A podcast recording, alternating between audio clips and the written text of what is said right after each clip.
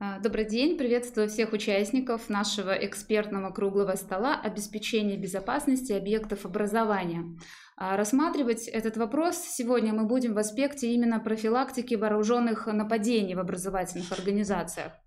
Оно индустрия безопасности регулярно публикует материалы на эту тему на страницах журнала «Безопасность зданий и сооружений». Ссылочку на него, на этот журнал, ознакомиться с ним а вы можете, перейдя по ссылочке ниже под экраном нашей трансляции.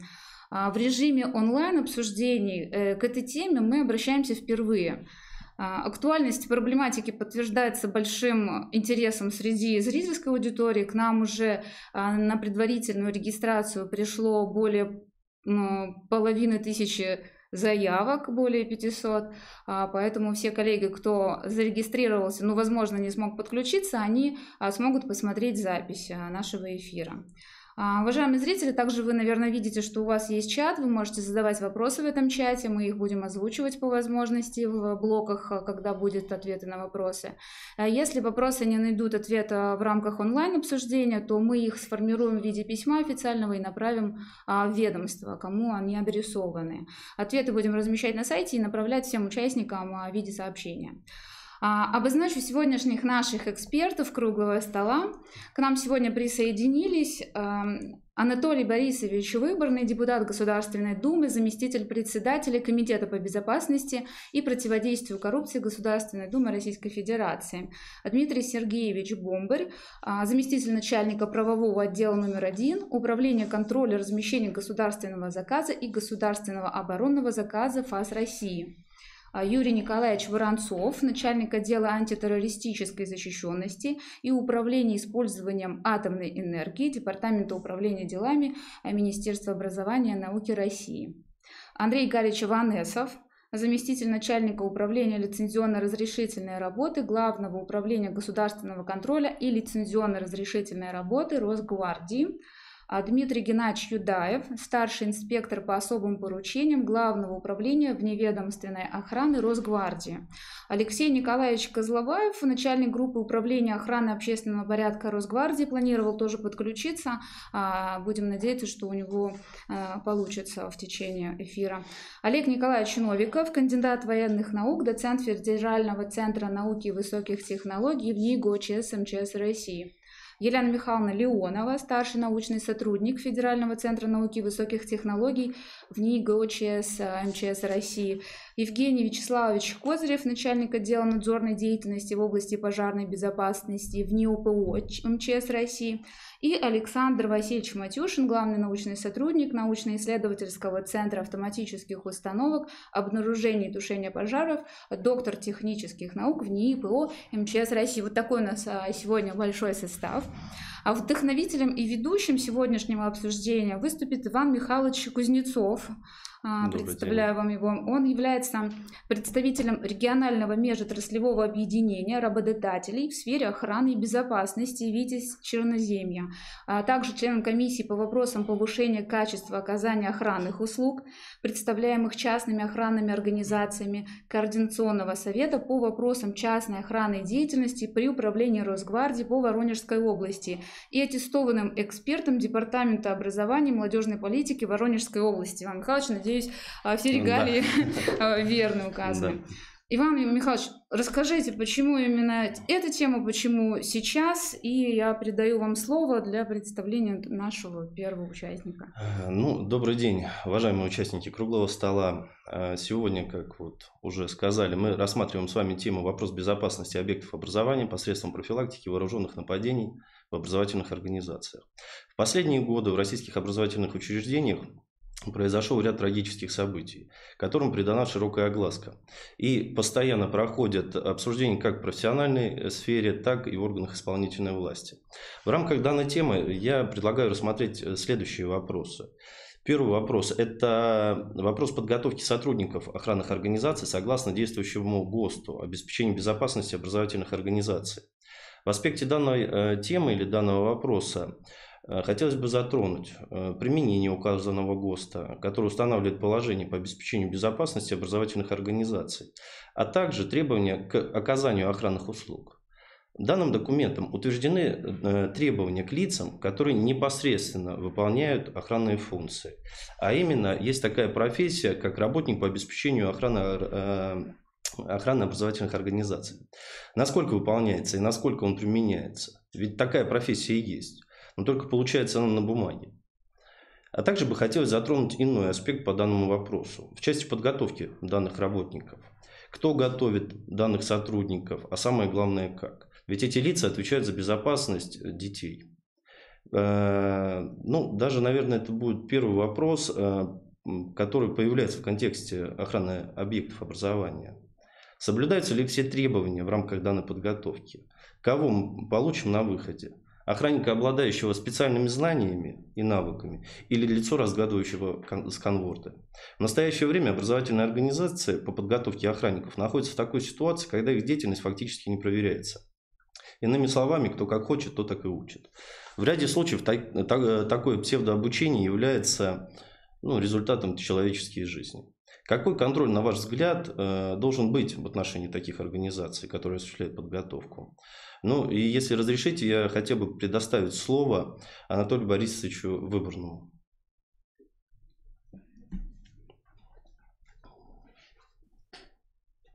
Э, добрый день, уважаемый Иван Михайлович, уважаемые коллеги. Я хотел уточнить, меня слышно сейчас, нет? Спасибо. Э, прежде всего, э, благодарю вас за организацию проведения круглого стола по такой важной, крайне важной теме. Мы буквально, просто для сведения, буквально вчера провели парламентские слушания на этот счет на базе комитета Государственной Думы по вопросам э, семьи, женщин и детей. Э, тема была такая о роли государственных органов власти и общественных организаций по предотвращению вооруженных нападений на детей и подростков в образовательных организациях. Действительно, как э, вы отметили в начале своего выступления, уважаемый Иван Михайлович, тема крайне актуальная. Она практически касается каждой семьи в нашей стране. Э, у всех есть дети, внуки, э, родственники, которые обучаются в дошкольных, школьных и высших образовательных организациях. И учитывая те события, которые мы наблюдали за последние 5-10 лет, участившиеся случаи нападения, э, количество предотвращенных, как мы знаем, кратно возросло, Э, то, конечно, эту тему необходимо обсуждать на разных совершенно площадках, выслушивать совершенно разные мнения для того, чтобы выработать правильные и эффективные меры, а главное, чтобы эти превенции, прежде всего, которые мы будем вырабатывать, они были действенными не на словах, а на деле.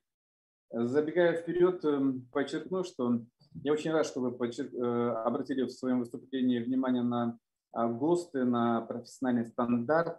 Действительно, профессиональный стандарт э, работник по обеспечению охраны образовательных организаций, он был принят в декабре 2015 года. Но, к сожалению, в настоящее время, в силу разных совершенно причин, он носит э, факультативный, а не обязательный характер. И по данному вопросу мы тоже обратили внимание слушателей и по результатам э, дискуссии э, было одно из предложений, э, которое должно лечь, по идее, в резолютивную часть парламентских слушаний, рассмотреть вопрос о том, чтобы перевести профессиональный стандарт работник по обеспечению охраны образовательных организаций из рекомендательного в обязательный. Если, например, правоприменители ну, конечно же, будем в первую очередь ориентироваться на регулятора, Росгвардию. Э, посчитает, что профессиональный стандарт, который утвержден в 2015 году, он не отвечает современным требованиям, поскольку прошло уже 6 лет практически, то тогда давайте объединим усилия и всем миром подготовим новый профессиональный стандарт, утвердим его, но он, на мой, по моему глубокому убеждению, должен носить обязательный характер. Почему? Если в свое время мы пришли к выводу, что э, должна быть такая профессия, как охранник по, э, работник по обеспечению охраны образовательных организаций, такая же, как учитель, летчик, инженер, повар, то должны работники обеспечивать безопасность образовательных организаций, которые отвечают этим профессиональным стандартам. Это такая первая мысль, от которой я хотел бы оттолкнуться, исходя из э, тех тезисов, которые сейчас озвучил Иван Михайлович. Э, затем, э, у нас два базовых закона. Первый закон об образовании, который четко и ясно определил, кто отвечает за обеспечение безопасности в образовательных организациях. И сегодня это ясно всем. Есть и другой базовый закон, который регулирует отношения охранных организаций. Э, он был принят э, в 1992 году. И хотел бы обратить внимание слушателей на то, что сегодня, э, вот и по результатам парламентских слушаний, в ближайшее время на базе Комитета Государственной Думы по безопасности и противодействию коррупции будет эм, работать, э, рабо, э, будет создана в ближайшее время и приступит к работе рабочая группа по развитию законодательства в сфере оружия и частного охранного, частной охранной деятельности. Э, Все-таки мы считаем необходимым пересмотреть базовый закон, который был принят в 1992 году, и принять новый закон. Мы знаем, что в 2010 году отпала необходимость в законодательном дуализме, регулирование одним законом двух различных сфер деятельности.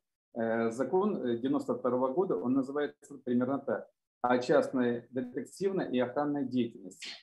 Он регулирует э, совершенно разные сферы деятельности, поэтому э, мы считаем, что этот закон необходимо в ближайшее время разработать, новый закон о частной охранной деятельности. И, кстати, в этот закон предусмотреть ряд новелл, которые непосредственно будут касаться обеспечения безопасности, в том числе всех объектов, но прежде всего объектов образования. У нас, согласно закону, частный охранник обеспечивает безопасность здания, тумбочки, стола, там, имущества, все что угодно, но это не касается обеспечения безопасности людей на охраняемом объекте. А нам необходимо пересмотреть переформатировать идеологию э, работников частной охраны таким образом, э, чтобы они обеспечивали безопасность прежде всего людей на охраняемом объекте, а затем имущество. Мы э, глубоко убеждены, что частный охранник – это первый помощник органов правопорядка, в данном случае регуля... Росгвардии на охраняемом объекте. Мы знаем, что в тех субъектах Российской Федерации, которые, не дожидаясь решения Э, Минпросвещения или Миннауки, э, других органов власти или изменения законодательства. Э, они приняли решение, что профессиональный стандарт работник по обеспечению охраны образовательных организаций, он должен быть обязательным, например, это в Москве. И исходя из этого полностью из, переформатированы отношения, которые касаются взаимодействия заказчика Э, непосредственно организации, которые выполняют охранные услуги, и взаимодействие этой охранной организации с Росгвардией и органами внутренних дел. Вот, например, э, мы эм, с коллегами выезжали на объекты образования города Москвы, чтобы посмотреть, как на самом деле э, выполняют свои обязанности охранные организации. И что мы увидели? Например, когда была попытка проникновения, ну, так как учебная э, тренировка, то э, охранники, они понимают, что они должны делать, и э, первым делом они используют систему экстренного вызова, так называемые тревожные кнопки. Затем один охранник закрывает э, объект образования изнутри, второй выходит на улицу для того, чтобы э, вступить в диалог э, с предполагаемым правонарушителем. Но самое главное, что нас обрадовало, это группа быстрого реагирования охранной организации, сотрудники Росгвардии и сотрудники органов внутренних дел. Э, с момента срабатывания тревожной кнопки до прибытия на объект образования э, им понадобилось всего-навсего от 3 до 7 минут. И если профессиональный охранник действительно не на словах, а на деле отвечает требованиям профессионального стандарта, то он обладает определенными элементарными навыками профайлинга, и он знает, как вступить в диалог с предполагаемым нарушителем, для того, чтобы оттянуть время до прибытия и группы быстрого реагирования э, Росгвардии, сотрудников полиции. Это, конечно, э, э, действительно повышает качество обеспечения безопасности на охраняемом объекте. И в этой связи хотелось бы, конечно, тот передовой опыт, который есть, например, в Санкт-Петербурге, я знаю, в Москве, в некоторых других регионах, перенимать и активно Э, внедрять. Э, но это еще не все. Я буквально тезиса, э, тезисно хотел бы основные итоги парламентских слушаний довести до вас, для того, чтобы дать возможность и другим выступить, и задать вопросы, получить ответы. А вот еще один ключевой вопрос, который мы поднимали, это финансирование обеспечения безопасности. Как мы увидели, вот, например, помните ситуацию в Перми, трагедия. Конечно, это трагедия, это большая трагедия, это жизни людей. Так и представители образовательной организации приехали в Москву, чтобы достучаться до нас, федеральных органов власти, чтобы рассмотрели вопрос э, финансирования. У них просто нет денег ни на какую практически охрану. Почему? Потому что финансирование вопросов обеспечения безопасности на объектах образования осуществляется по остаточному принципу. Вот что осталось, э, то и мы направляем на обеспечение безопасности. Отсюда и демпинг, и многие другие проблемы, о которых буквально на днях э, в газете «Известия» э, была большая-большая статья по результатам проведенных проверок Общероссийским народным фронтом. Демпинг достигает 97%. О какой охране может вести речь? Ни о какой. А потом, когда мы ведем речь пересмотреть э, э, финансирование, то есть здесь другая проблема. Есть постановление правительства Российской Федерации, распоряжение регулятора Росгвардии о начальной максимальной цене поста охраны, которая и до юра, и до факто должна соответствовать э, нормативным документам. Но насколько это реально и насколько осуществимо? Вот эм, на этот вопрос у нас никто не смог ответить.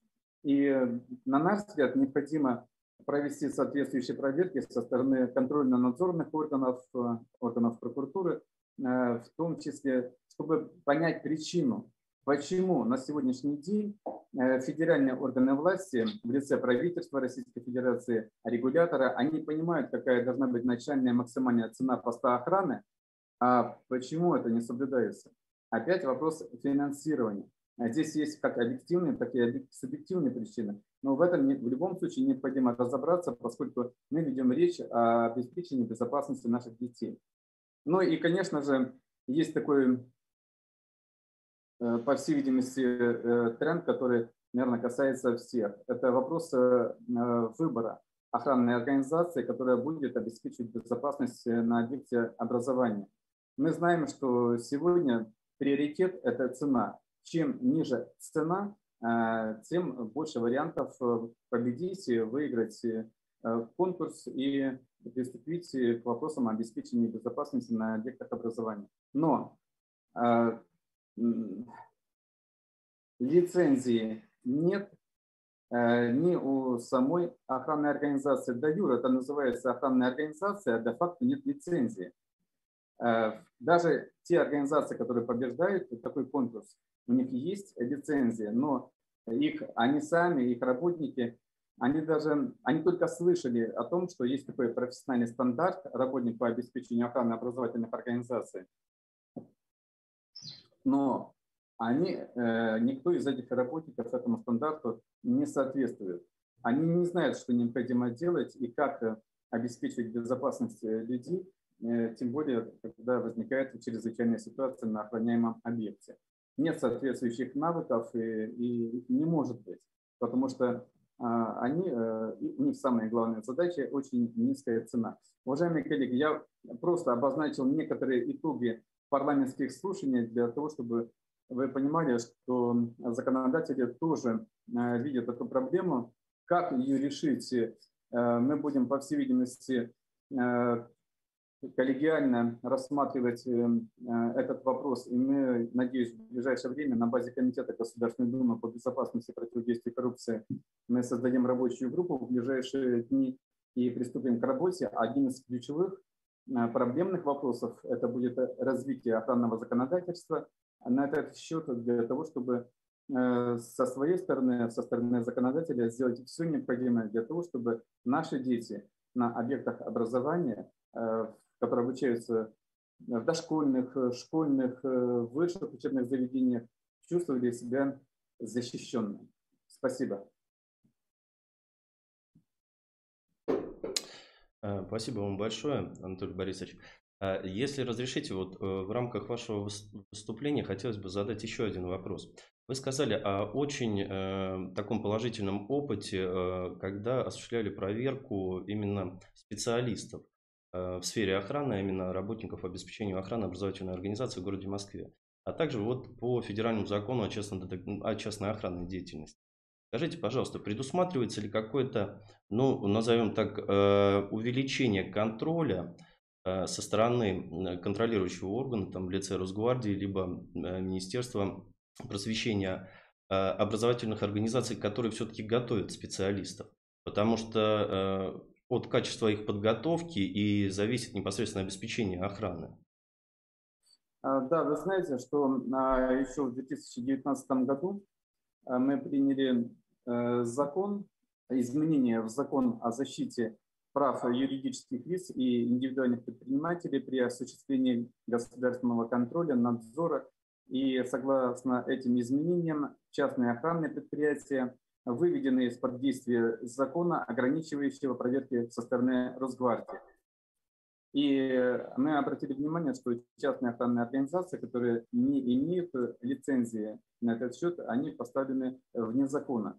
Э, мы э, считаем глубоко убеждены, что э, контроль за охранными организациями со стороны регулятора, прежде всего Росгвардии, должен быть максимально жестким и включая процесс обучения, подготовки э, работников, которые бы соответствовали тем профессиональным стандартам, которые утверждены и будут носить, я надеюсь, э, в ближайшем будущем обязательный характер. Хотя, на мой взгляд, э, тот профессиональный стандарт, который сегодня утвержден, его необходимо доработать, потому что мы видим, что с каждым годом правонарушения становятся все более изощренными, они требуют э, более высокой подготовки сотрудников э, охранных предприятий. И самое главное, чтобы э, охранные предприятия, они были в тесном взаимодействии как с Росгвардией, так и органами внутренних дел. Например, вот, да, действительно, я законодатель от Москвы, и, конечно, я прежде всего обращаю внимание в рамках своего региона. Э, что я увидел, когда приехал на пост охраны на э, объект образования? Я увидел современный комплекс, э, который включает в себя систему экстренного вызова сотрудника Росгвардии, связь с органами внутренних дел. Причем а, частный охранник, он не показал ну, где, мне, где эта кнопка находится, хотел ее увидеть, но он, следуя своим инструкциям, которые у него есть, момент, когда, он, э, когда сработала сигнал, э, тревожная кнопка, я не знаю. Но мы, э, когда спросили, а она вообще сработала, он говорит, да. И мы засекли время. Буквально 3-4 минуты группа быстрого реагирования охранного предприятия, сотрудники Росгвардии и органов внутренних дел, до 7 минут они все были на объекте образования и четко каждый из них отрабатывал свои действия. Э, мы это увидели, что это работает. Э, что мы увидели еще? Это система видеонаблюдения. Как по периметру образовательной организации, так и внутри образовательной организации. Кстати, сотрудник э, охранного предприятия увидел попытку проникновения через ограждение именно благодаря системе видеонаблюдения. Это, для нас это было ну, такой важный элемент, и показывает качество работы э, тех охранников, которые находятся на объекте образования. Но ну, а также охранная и пожарная сигнализация и э, металлодетектор, который есть в школе. Э, когда мы спросили, по каким критериям идет конкурс, почему такое качество, хотя ценовая политика, когда мы спросили, пытались сравнить с другими регионами, она примерно ну, в некоторых регионах цена поста уже выше, чем даже в Москве. Но качество подготовки охранников, которое мы увидели в Москве, оно было очень, ну, достаточно, на мой взгляд, высоким. И претензий со стороны э, регулятора, Росгвардии, органов внутренних дел э, не было. Механизмы отрабатываются, и они в постоянном диалоге, с постоянной обратной связи. И когда, например, мы спросили, э, где они проходят обучение, то Э, институт, здесь э, срабатывал институт саморегулирования. На базе саморегулируемой организации идет э, процесс обучения регулярный в режиме ВКС онлайн, где сотрудники периодически проходят подготовку, квалификацию, подтверждая свою переквалификацию. И еще один элемент очень важный. Система видеонаблюдения, которая установлена на посту охраны объекта образования, она интегрирована в единую систему видеонаблюдения города Москвы, куда имеют доступ работники правоохранительных органов, э, департамент Министерства образования и э, другие э, компетентные органы, которые отвечают за обеспечение безопасности города в целом. Спасибо вам большое. Спасибо вам большое. Борисович, ну, если разрешите, вот э, в рамках тех проблем, о которых э, Анатолий Борисович говорил, э, хотелось бы затронуть еще один вопрос, вследствие которого также возникают вопросы угрозы безопасности на объектах образования. Это вопрос непосредственно проведения закупочных процедур на оказание охранных услуг. То есть ряд закупочных процедур по предоставлению охранных услуг образовательных организаций завершается снижением стоимости порой почти на 40%. Ну, в некоторых примерах, вот в регионах, я знаю, было и снижение 99,5%. Возможно ли э, проводить э, данные закупки на оказание охранных услуг исключительно в форме открытого конкурса, а не аукциона, как сейчас это делают в подавляющем большинстве? Э, когда выигрывает тот, кто предложил цену ниже. Ведь образовательные организации не всегда защищают организации, имеющие специальное разрешение на этот вид деятельности о данной проблеме охранному сообществу, органам исполнительной власти, как бы, э, ну, они имеют, скажем так, данную информацию. В свою очередь, по итогам такой деятельности совершались деяния, которые попадали как под уголовную ответственность э, Кодекса Российской Федерации в виде э, невыставления постов охраны или невыставления части постов охраны, то в свою очередь приводит к потенциальной опасности лиц, которые находятся на объекте. Э, торги, ну, грубо говоря, демпингуют только те компании, в которых э, нет сотрудников, которые э, не аттестованы по профессиональному стандарту обеспечения охраны образовательной организации. Но и зачастую эти сотрудники не имеют даже удостоверения частного охранника. Такие предприятия выплачивают э, зарплату в черную, уклоняются от уплаты налогов. Далеко не во всех регионах в рамках технических э, заданий закупочных процедур установлены требования по соответствию квалификации сотрудников профессиональному стандарту, которые у нас э, действуют уже довольно-таки давно. Ну, уважаемые коллеги, если вы не против, я не буду зачитывать письмо Управления контрактной системы Воронежской области я думаю, что по итогам э, нашего круглого стола оно будет направлено всем нашим экспертам. И хотелось бы затронуть только один аспект э, данного письма, что лицензия при участии э, в закупочных процедурах не требуется. По данному вопросу хотелось бы передать слово Дмитрию Сергеевичу Бомбарь вот, по наверное, установлению данных критериев и возможности, как уже я ранее сказал, проведения закупочных э, процедур исключительно в форме открытого конкурса.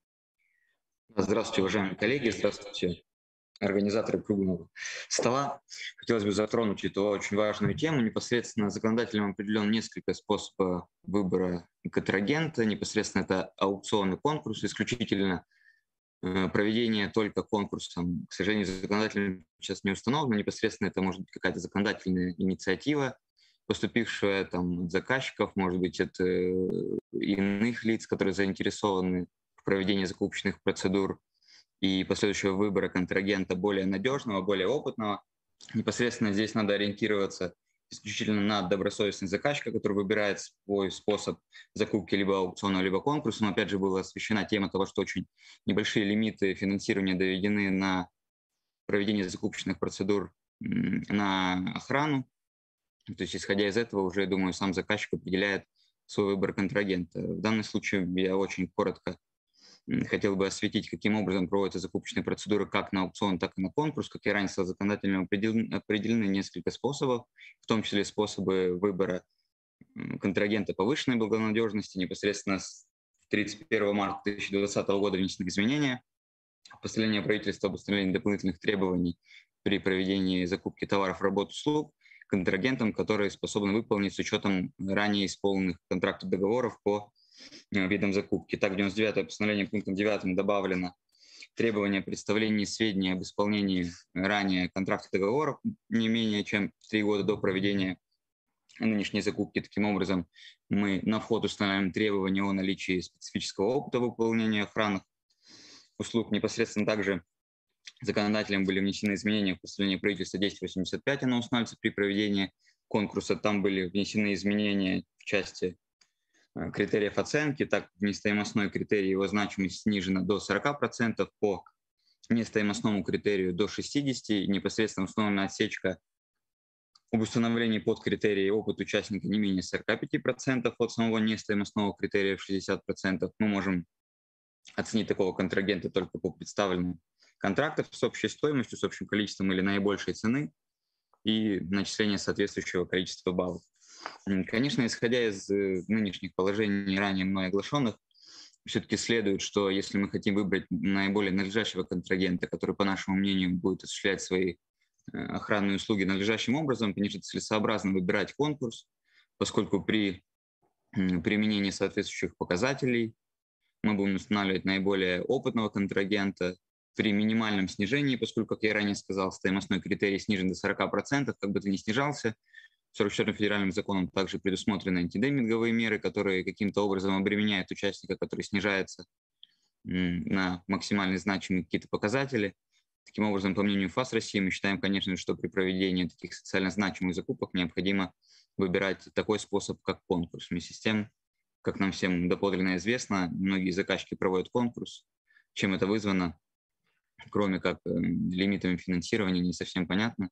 Конечно, хотелось бы, наверное, чтобы со стороны законодателя либо были усилены требования к самим профессиональным стандартам по выполнению охранных мероприятий, либо как-то иници... инициировать внесение изменения в закон в части проведения таких социально значимых закупок только посредством конкурса. Исключительно в части письма по-моему, как вы ранее сказали, из э, Воронежского региона, непосредственно законом о лицензировании номер 99, э, статьей 12, частью 1, пунктом 32 установлено, что частная охранная деятельность непосредственно является лицензируемым видом деятельности. В соответствии с нормами 44 федерального закона, пунктом 1 части 1 статьи 31, при установлении требований необходимо установить э, правоспособность к участникам. Таким образом, исходя из иного закона, именно номер 99, такой вид относится к лицензируемому виду, и установление в документации требования о наличии лицензии при проведении такой закупки, как аукционом, так и конкурсом, обязательно. Не совсем понятно данное письмо, поскольку, как ранее уже было освещено Анатолием Борисовичем, у нас сама организация, которая будет выполнять работы, она может быть с лицензией, вместе с тем сами сотрудники уже не отвечают требованиям профессиональным стандартам, Здесь, как ранее сам Анатолий Борисович сказал, будет собираться рабочая группа. Хотелось бы пожелать успеха в внесении каких-либо извинений в соответствующих в ГОСТы, в эти профстандарты для надлежащей, для надлежащего обучения сотрудников э, таких частных охранных предприятий. Резюмируя, хотелось бы сказать, что ФАС России при выявлении соответствующих нарушений там, в виде неустановления лицензий, либо ненадлежащем рассмотрении заявок при проведении конкурсов, выдает всегда соответствующее предписание о внесении изменений в документацию, либо об отмене такой закупочной процедуры, которая проводится без применения требований к правоспособности, требований к лицензиям.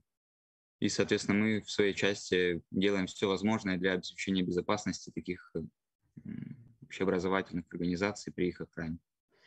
Спасибо. Спасибо большое, э, Дмитрий Сергеевич. Э, но хотелось бы тоже задать вопрос, о котором мы э, ранее говорили. В частности, применение не так давно изданной нормы. Это приказ Росгвардии номер 45, где установлена начальная максимальная цена при ну, скажем так, проведения таких конкурсных процедур. Все-таки бы хотелось узнать именно позицию ФАСа России на те э, закупки, которые не соответствуют данному э, нормативно-правовому акту. Скажите, пожалуйста. Да, коллеги, к сожалению, в соответствии с частью 5 частью 8 статьи 99 данная деятельность относится к исключительно к органам финконтроля, это федеральное казначейство. В этой части мы не регулятор. На такой вопрос мы просто некомпетентны отвечать, поскольку можем неверно трактовать данный приказ, и в связи с неработой с ним этот вопрос исключительно к нормам финконтроля относится. Спасибо большое, Дмитрий Сергеевич. Вопросы? Может, как... а, в чате пока нет вопросов. Я думаю, можно перейти пока как раз э, к коллегам из Спасибо, угу. Спасибо большое. Спасибо вам большое. Э, ну, если мы говорим о демпинге цен, о ситуации, в которых э, цены рушат непосредственно исполнители, они, она как бы понятна. То есть, когда организации не хотят, скажем так, полной, в полной мере исполнять нормы действующего законодательства в виде трудоустро... официального трудоустройства своих сотрудников, и это как бы ясно. Но также хотелось бы э, отметить, как формируется начальная максимальная цена на охранные услуги. Это тот вопрос, который мы только что поднимали с Дмитрием Сергеевичем. Э, в апреле этого года был зарегистрирован приказ Росгвардии номер 45 об утверждении порядка определения начальной максимальной цены контракта, цены контракта, заключаемого с единственным поставщиком, подрядчиком, исполнителем, начальной цены единицы товара, работы, услуг при осуществлении закупок охранных услуг. Насколько я понимаю, данный вопрос поднимается в охранном сообществе наиболее часто. Но, э, с вашего позволения, хотелось бы э, рассмотреть такой момент, что повышение цены и соблюдение данной нормы заказчиком, будет ли оно э, влиять на повышение именно качества оказания охранных услуг? Или просто кто-то заработает чуть-чуть больше? Также при применении данного нормативного документа хотелось бы обратить внимание на применение статьи 9 Федерального закона частно-детективной охранной деятельности, которые устанавливают, что может указываться стоимость э, оказания охранных услуг, а может э, указываться порядок определения стоимости охранных услуг. Будет ли данная статья влиять именно на повышение качества и на законное осуществление охранных функций, в том числе в рамках 45-го приказа? По данному вопросу э, слово хотелось бы предоставить Аванесову Андрею Игоревичу. Да, добрый день, коллеги. Спасибо за приглашение на сегодняшнее мероприятие.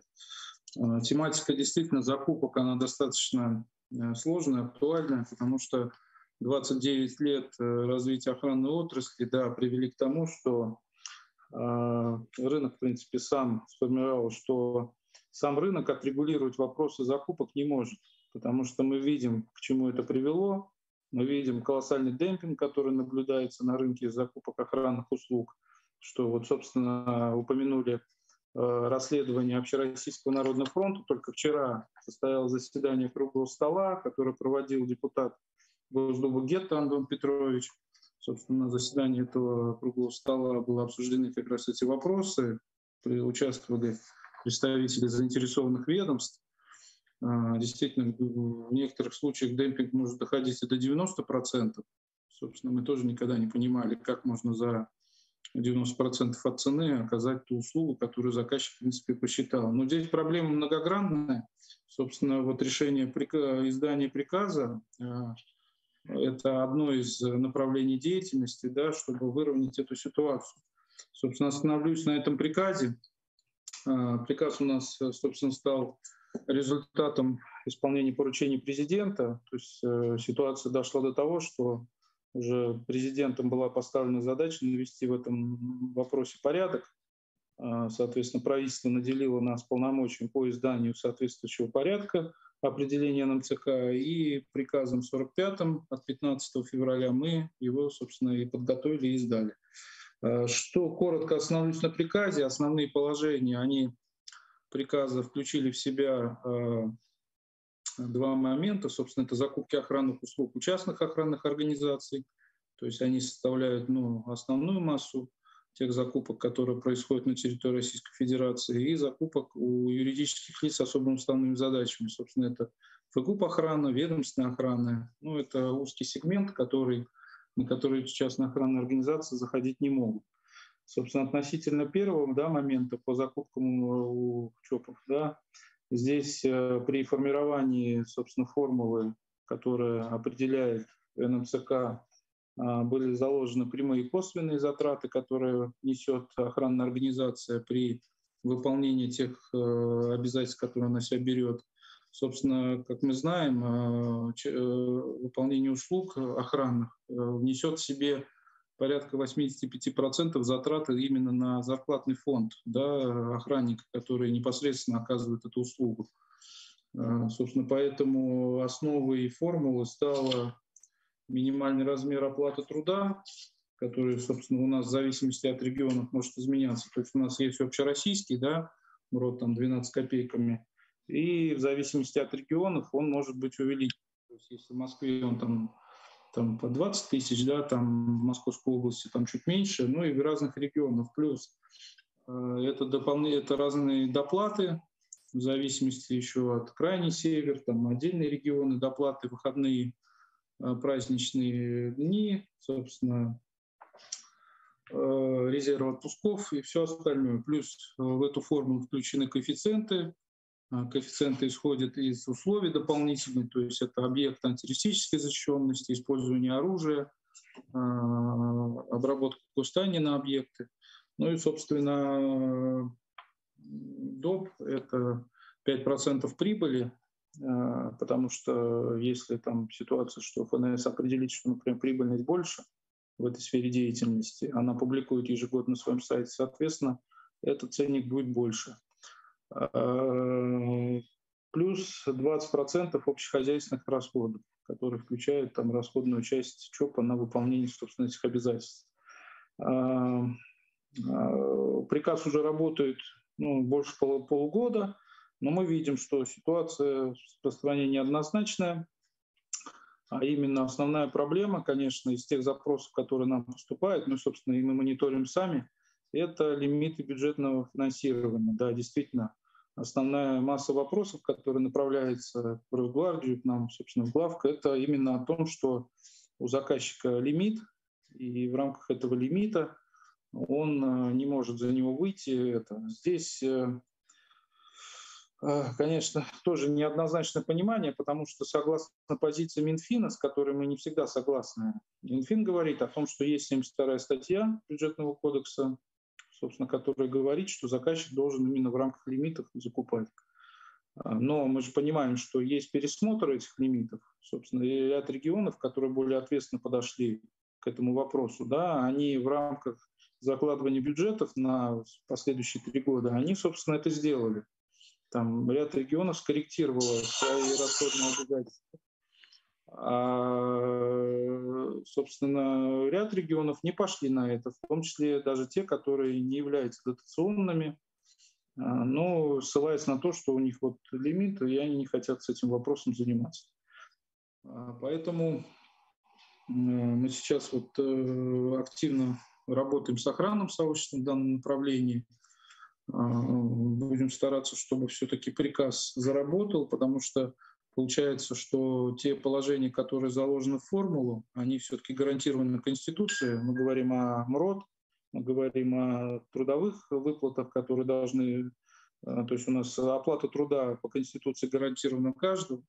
Поэтому мне не всегда было понятно, почему, э, э, если полагается человеку за труд столько-то, ему просто не, не выплачивают. Поэтому, собственно, вот эта ситуация с демпингом к этому приводит, что цена и так низкая, охранные организации снижают ее еще ниже. Э, в этом направлении, конечно, вот вчера на круглом столе обсуждали, что одно из вариантов развития – это корректировка, собственно, актов правительства, которые устанавливают вот эту приоритетность. Да?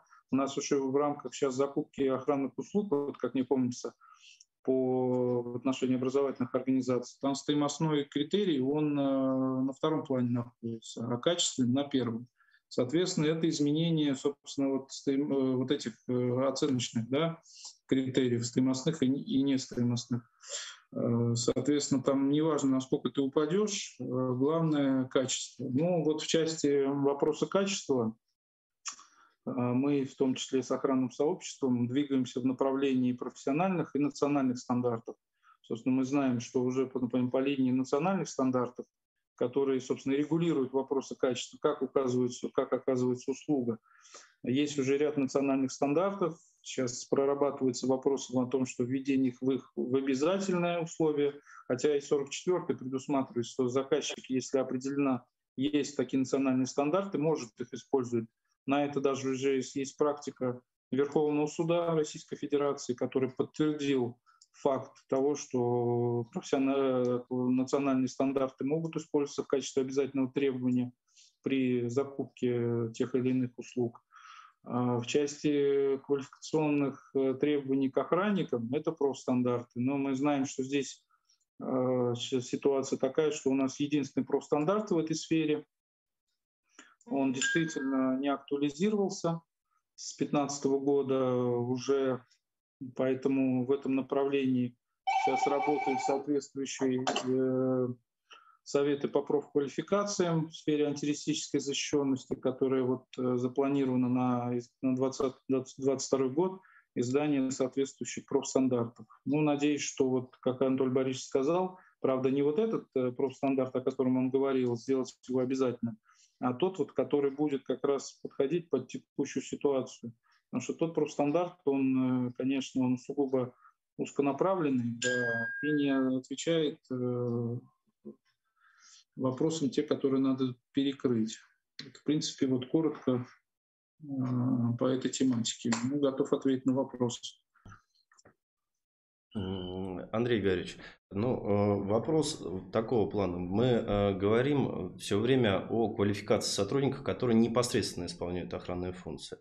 Mm-hmm. Анатолий Борисович этот вопрос задавал, и хотелось бы задать его вам все-таки как э, непосредственно органу исполнительной власти, кто вырабатывает политику в сфере охранной деятельности. У нас не так давно э, вышел новый приказ по типовым программам профессиональной подготовки охранников.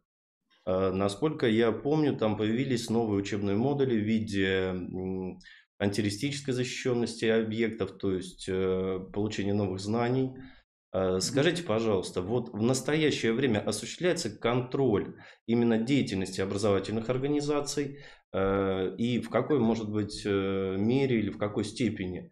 Потому что все-таки именно, ну, назовем это из-под крыла данных образовательных организаций, выходят те специалисты, которые обеспечивают охрану. То есть соответствуют ли их учебно-материальные базы, педагогический состав заявленным программам в сфере безопасности?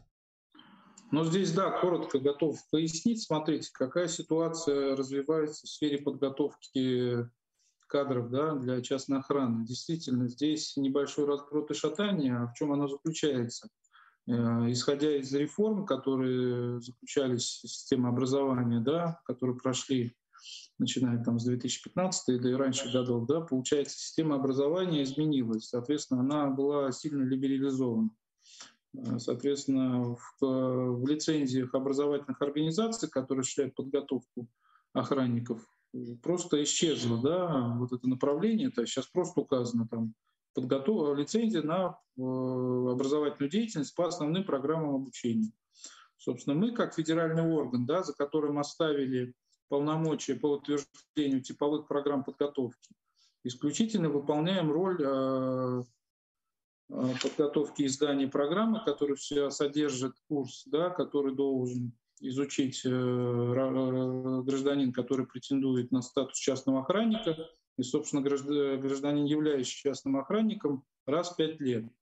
Собственно, на этом наши полномочия заканчиваются, потому что контроль за соблюдением, собственно, процесса, за э, процессом обучения и Э, собственно, за соблюдением образовательными организациями требований приказа, да, там, потому что в этом году действительно вот еще были внесены изменения э, в части требований к образовательным организациям, которые готовят, собственно, охранников. Там была материально-техническая база включена в состав э, требований. Ну, что для подготовки охранников требуются, для реализации программы требуются такие-то условия. Собственно, здесь э, позиция регуляторов, а именно регуляторов двух этих вопросов распределена. Потому что у нас есть Министерство просвещения, которое отвечает за общую политику в сфере образования, госрегулятор. У нас есть Рособорнадзор, который отвечает за общую политику в сфере контроля в сфере образования и лицензирования. И у нас есть органы субъектов Российской Федерации, которые переданы полномочия в сфере лицензирования и контроля, в сфере образования. И то есть вот эти три, трехступенчатая система постоянно друг на друга просто переваливает ответственность, кто за что должен отвечать. То есть когда мы пытаемся на различных площадках, в том числе и на государственных, да, этот вопрос поднимать, собственно, и охранное сообщество не раз это поднималось, кто за это должен ответственность, как навести порядок.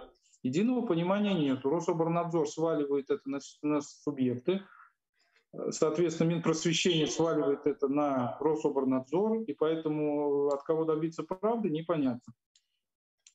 Ну, здесь э, этот вопрос можно навести, конечно, общественным контролем.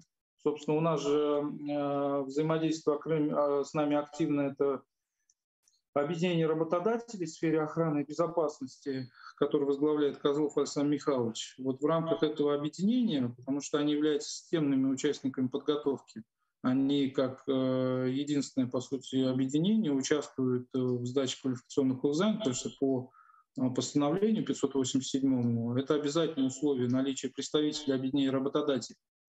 Соответственно, они видят эту проблему, что зачастую просто действительно, что ряд образовательных организаций просто в составы никого не включают. То есть он готовил сантехников и вдруг захотел готовить э, частных охранников. Вопрос, какого охранника он подготовит. Потому что потом этот товарищ приходит к нам, получает удостоверение и дальше идет работать. Об этой квалификации мы потом узнаем э, в рамках периодических проверок, когда охранники даже не понимают, как держать в руке пистолет. То есть они даже не знают, что это такое, например. Ну, вот как э, в качестве примера вам привожу. Поэтому навести порядок, ну вот э, Анатолий Борисович упомянул в своем выступлении о новых законодательных основах в сфере частной охранной деятельности. Действительно, вот совместно с охранным сообществом ведется работа в этом направлении. Думаю, что Э, в ближайший год-два появится, ну, уже проект он есть, в принципе, и туда закладывается ряд инновационных моментов, в части, в том числе и наведения порядка в этом вопросе. И подготовка, и в вопросе там, оказания, собственно, услуг, э, регулирования вопросов там, профессиональных, национальных стандартов. То есть это будет все заложено туда. Надеюсь, что при проработке этот вопрос пройдет, и у нас появится новый закон, который будет соответствовать новым реалиям. А, спасибо большое. Эм, Андрей Горевич, ну, если вы разрешите, я все-таки вернусь эм, к тому вопросу, который чуть-чуть ранее обсуждался. Скажите, пожалуйста, вообще на э, территории России э, был ли э, такой опыт, когда в договоре на оказание охранных услуг указывался расчет стоимости? или порядок расчета стоимости, где были указаны заработные платы, выплата налоговой базы и иные расходы, связанные с обеспечением деятельности. Ну, вы имеете в виду по новому приказу? А, да, по новому приказу, по 45-му, именно так. Ну, по крайней мере, вот из тех обращений, которые к нам направляются, мы видим, что ряд регионов э, даже готовят эти расчеты и нам присылают для того, чтобы почему-то мы их оценили, хотя у нас это выходит за наш полно, предел наших полномочий, потому что мы не можем. Собственно, вот э, здесь упоминался в Воронежскую область, да, они нам тоже направляли тех задания, в котором расписывали показатели, что они вкладывают э, в рамках э, закупок. Собственно, и ряд других регионов, э, там Удмуртия, по-моему, где-то еще, да. Потому что еще, еще есть непонимание, для меня тоже непонятно, все-таки мы юристы, да, отвечающие за сферу контроля за деятельностью, да, сфера экономической деятельности, да, это для нас нова оказалась. Поэтому нам пришлось погрузиться в, это, в этот э, вопрос достаточно основательно. И поэтому для меня непонятно, как 29 лет люди закупали охранные услуги, и те вопросы, которые заложены в рамках приказа, для них непонятны. Да, вот мне даже иногда я спрашиваю, те, кто набирает, да, вот уточни. Вот я просто не говорю, что вам из того, что здесь написано, непонятно. Объясните, вам непонятно, что такое МРОД, или непонятно, что такое инфляция, или еще какие-то моменты которые даже для меня, как юриста и контролера, да, понятны. Собственно, вот, э, ну, вот в качестве примера, да, вот я пример несколько областей, где вот они прям расчет там делали, но э, как мы видим, они делают расчет, собственно, как и Москва поступает, и ряд других регионов, они делают расчет, и дальше пишут, пишут, с учетом лимита бюджетных обязательств цена будет такая, старая. по сути, по тем ценам, которые они ранее закупали, они так и закупают сейчас. Эм, Иван Михайлович, предлагаю пройтись по вопросам из чата. Андрей Гарч пока с нами. Может быть, он коротко ответит э, коллегам, которые сейчас в эфире. Так, э... Может быть, что-то уже прозвучало в ответах, э, в докладах наших участников? Сейчас, э, знаете, какой вопрос мы рассмотрим. Ну, участники или зрители нашего круглого стола э, задавали такой вопрос. Подскажите, пожалуйста, может ли частная охранная организация, зарегистрированная в одном регионе Хабаровский край, охранять объекты в другом регионе Камчатский край без переоформления лицензии? Лицензия выдана управлением ЦЛРР Росгвардии по Хабаровскому краю. Компания выходит на аукционы с демпингом, э, контролировать ее деятельность в Камчатском крае в силу законодательных пробелов не могут ни Камчатская ЦЛРР, ни Хабаровская ЦЛРР. Ну, смотрите, во-первых, э, у нас ограничений на осуществление деятельности на территории России нету, потому что лицензия распространяется на всю. То есть, если объект находится в другом регионе, пожалуйста, никто не мешает. Вопрос э, опять э, с пресловутым демпингом, ну, здесь, да, здесь пока итогового решения пока нет. Ну, как я вам сказал, те меры, которые принимаются. Если заказчик, тут, тут уже надо исходить из того, что если заказчик заинтересован в качественной охране, он э, максимально выставит те требования, которые, собственно, вот здесь упомянули по поводу конкурсов и аукционов. Да? Аукцион, который составляет порядка 75% на рынке закупки охранных услуг, по сути, э, вот это качество, оно убирается, по сути, потому что аукцион не позволяет оценить качественные показатели того исполнителя, который участвует в закупке потому что зачастую там участвуют ИП, обычные граждане, которые, грубо говоря, нажимают до последнего кнопки, пока там снижение до 80%, а дальше начинается решение вопроса, как это дальше выполнять. Да, дальше начинается суд подряд, начинаются поиски э, организаций, которые готовы там еще за 2 копейки взять на это, либо вообще не выставление охранника вообще. То есть, то есть либо просто вот берется контракт, но охранники не выставляются. Собственно, вот э, ситуация такая. Ну, э, Андрей Игоревич, я все-таки вот, наверное, еще раз, если вы не против, обозначу данный вопрос.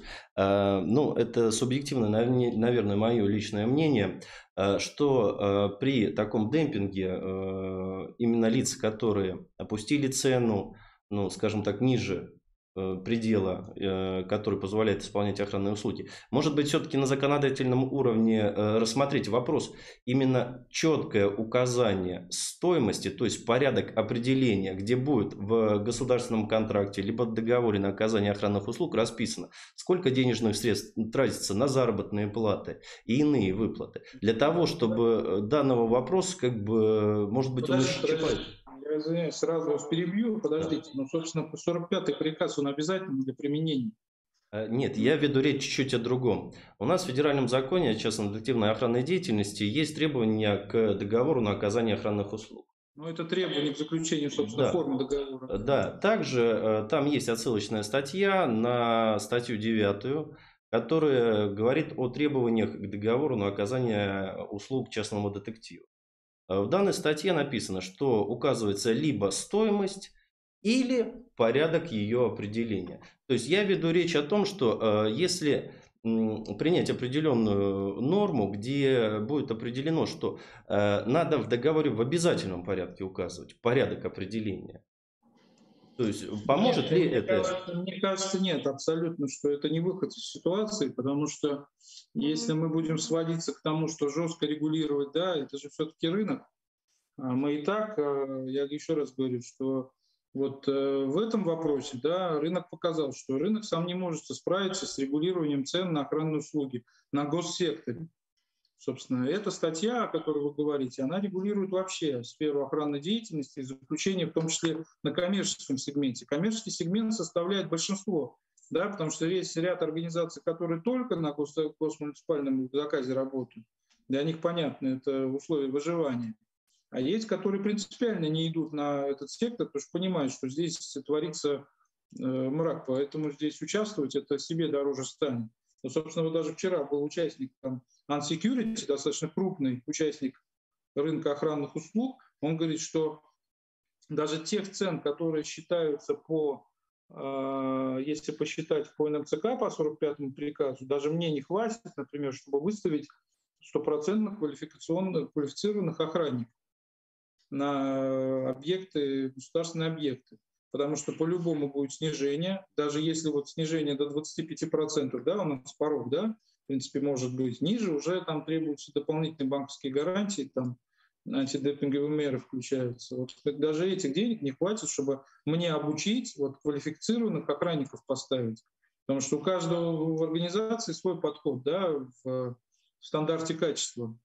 И закладывать это в статью отдельно, прописывая, что должна быть минимум, ну, я думаю, что это неправильно. Что у меня коллеги вот, с охраной очень поддерживают, что это совершенно не выход из ситуации. Ну, спасибо вам большое. А, ну, если разрешите, мы продолжим. То есть э, мы рассмотрели различные аспекты физической охраны сегодня объектов образования, то есть как закупочные процедуры, так и квалификацию сотрудников. Теперь бы хотелось затронуть вопрос охраны с применением технических средств. В частности, э, я предлагаю рассмотреть постановление правительства, которое регулирует у нас правоотношения в данном направлении, а именно постановление правительства Э, от 02.08.2019 э, года. Я прошу прощения, какое у нас тут постановление? Которое устанавливает требования к антитеррористической защищенности объектов Министерства науки и высшего образования, а также постановление правительства 1006, которое устанавливает требования к антитеррористической защищенности объектов образования Министерства просвещения. Э, по данному вопросу предлагаю осветить, осветить какое оснащение объектов территории инженерно-техническими средствами и средствами охраны, в том числе системами передачи тревожных сообщений в подразделении Росгвардии или в систему обеспечения вызова экстренных оперативных служб по единому номеру 112. Какое совместное выявление попыток э, проноса и провоз запрещенных предметов, предметов оружия, боеприпасов и тому подобное. А, по данному вопросу э, слово бы хотелось э, предоставить э, Воронцову Юрию Николаевичу, начальнику отдела антитеррористической защищенности и управления использованием атомной энергии Департамента управления делами Министерства науки и высшего образования.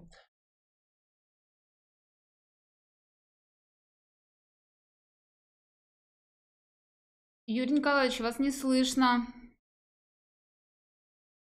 Секундочку. Слышно, нет? Да. Э, добрый день, коллеги. Добрый день. Значит, ну, эм, э, я понимаю тематику выступления. Вопросы, э, значит, обеспечения безопасности образовательных учреждений высшего образования подведомственных Министерству науки и высшего образования и входящих в сферу деятельности министерства достаточно большой, многогранный это и внутренняя работа, и взаимодействие министерства и подведомственных организаций, значит, и сама работа по значит, взаимодействию с территориальными органами безопасности, значит, МЧС, Росгвардии, Поэтому вопросов много, и э, не на все у нас есть ответы. Мы сейчас очень плотно работаем в этом направлении. Но здесь, на данной площадке, хотелось бы обсудить два вопроса, которые, значит, я понял, они будут немножечко в тему. Это вопросы, значит, охраны наших э, образовательных учреждений высшего образования, значит, и вопросы инженерно-технической укрепленности наших объектов подведомственных организаций.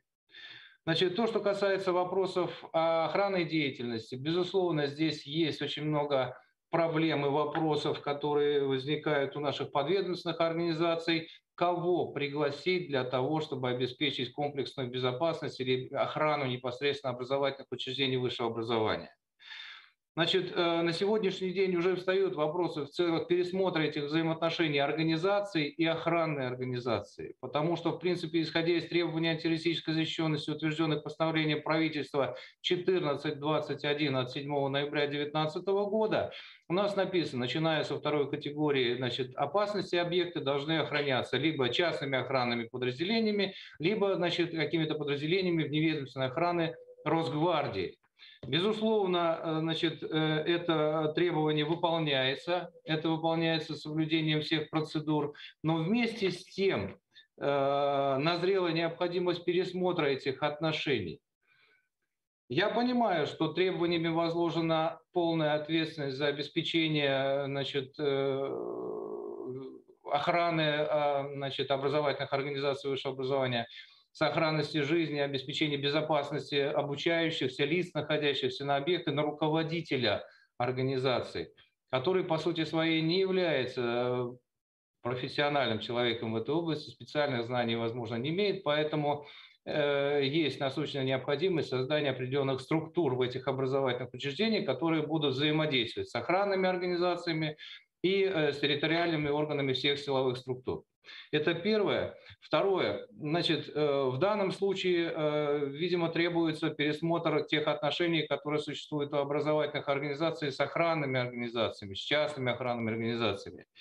Ведь, по сути дела, учреждение передает свою охрану частной охранной организации. Поэтому здесь необходимо пересмотр и технического задания, и требований, наверное, предъявляемых охранной организации для того, чтобы она в комплексе обеспечивала охрану этого организации, охрану э, всего процесса обучения, сох, сохранения жизни, здоровья тех лиц, которые находятся в образовательных учреждениях высшего образования.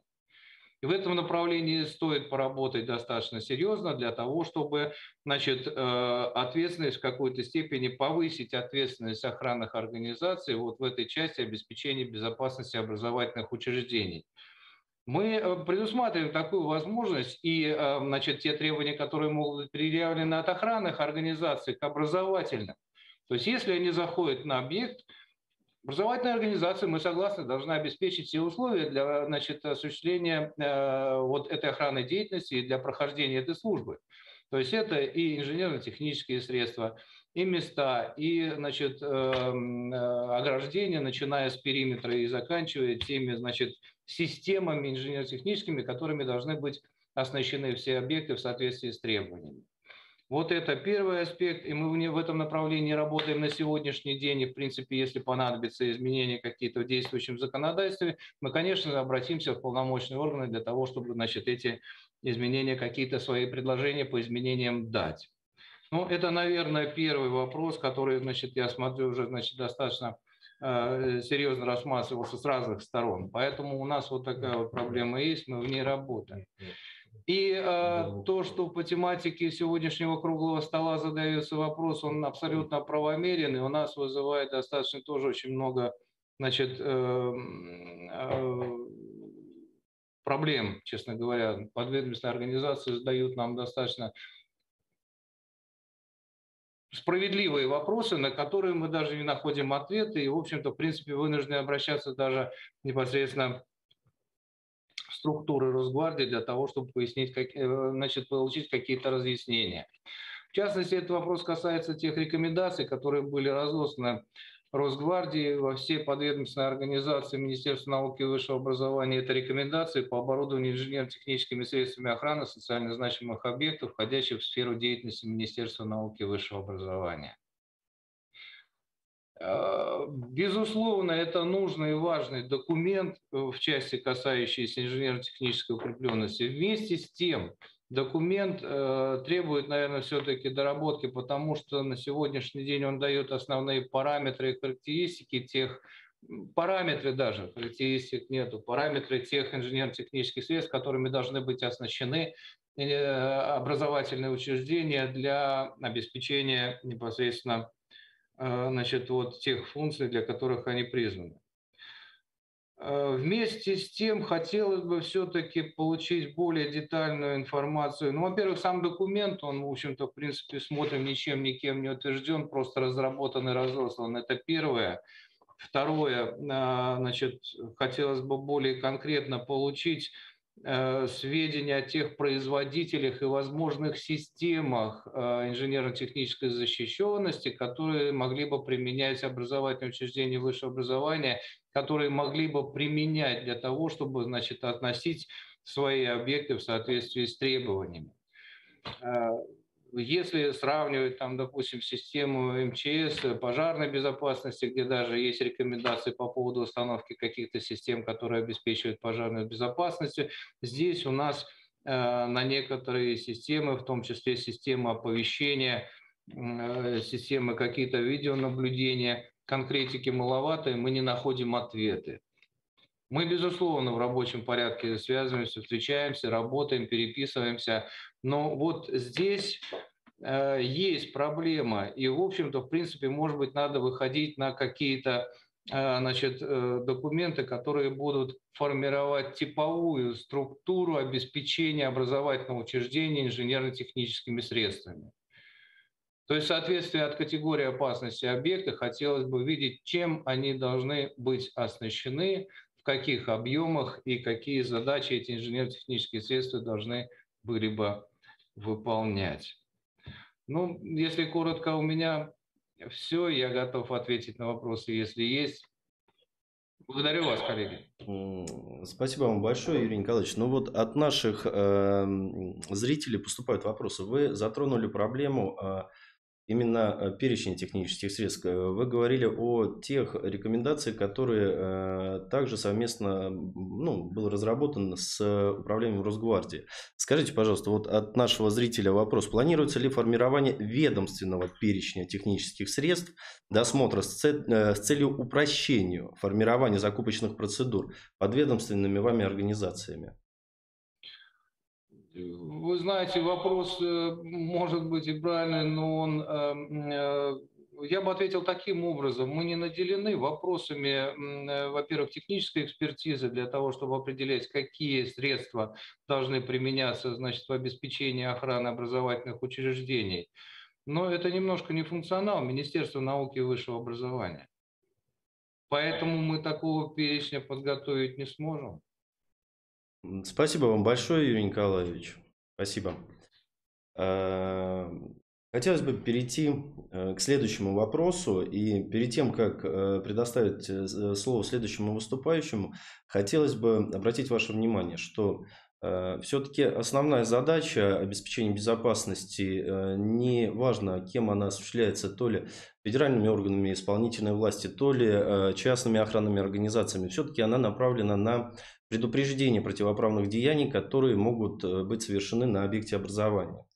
Э, таким образом, вот я предлагаю выступить э, следующему участнику, который расскажет нам об осуществлении постоянного взаимодействия территориальных органов Росгвардии с образовательными организациями в рамках профилактики правонарушений, угрожающей жизни и здоровью на объектах образования.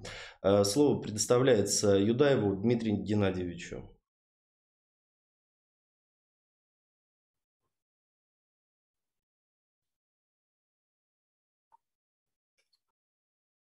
Добрый день. Добрый день, коллеги.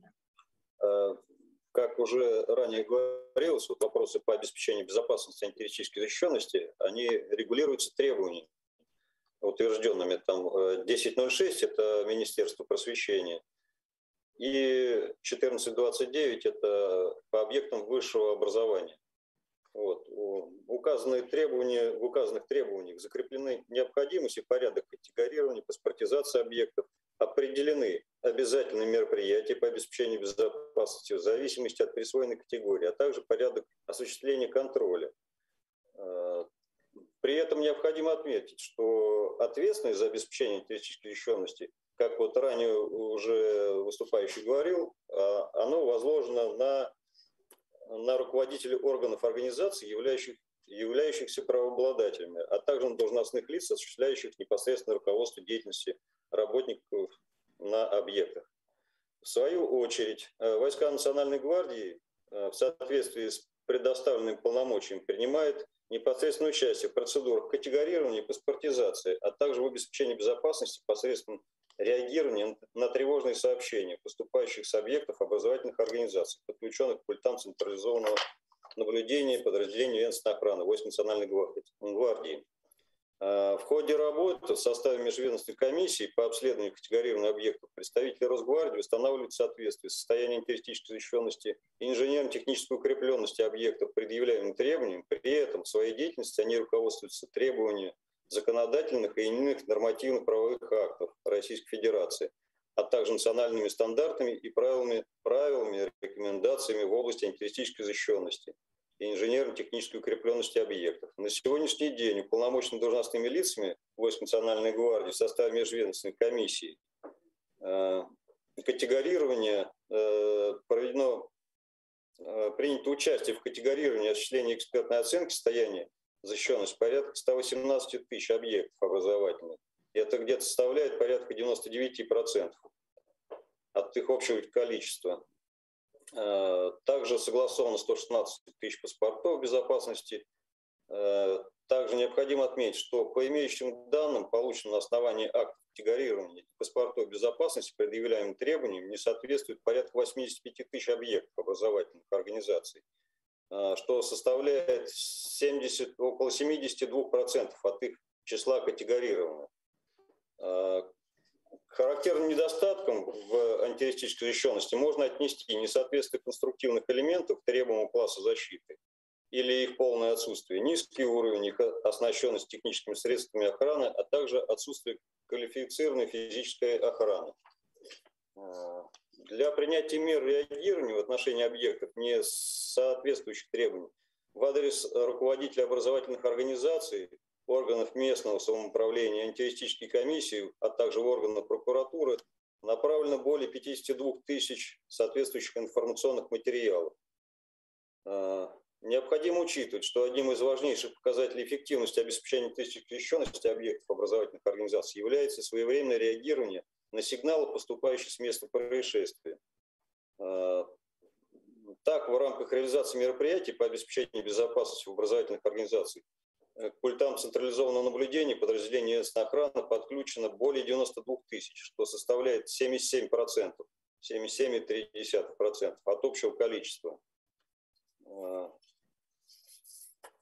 в рамках взаимодействия с различными силовыми и иными ведомствами, а также в целях предотвращения противоправных действий, в том числе террористических актов, в отношении данных объектов представителей Росгвардии в текущем э, году принято участие в 667 учениях Э, и инициативам совместно, совместно с администрациями объектов образовательных организаций проведено более 35 тысяч учебных тренировок по отработке действий нарядов неведомственной охраны, э, что само по себе ну, как бы влечет то, что в рамках этих э, учебных тренировок, соответственно, производится обучение всех и персонала, и охранников совместным действиям при возможных там, э, нарушениях противоправных действий. Э, также необходимо отметить, что в настоящее время, как уже ранее говорилось, в рамках реализации поручений президента Российской Федерации заинтересованными органами исполнительной власти продолжается работа по внедрению дополнительных мер к обеспечению безопасности в антитеррористической защищенности общеобразовательных организаций. Благодарю за внимание.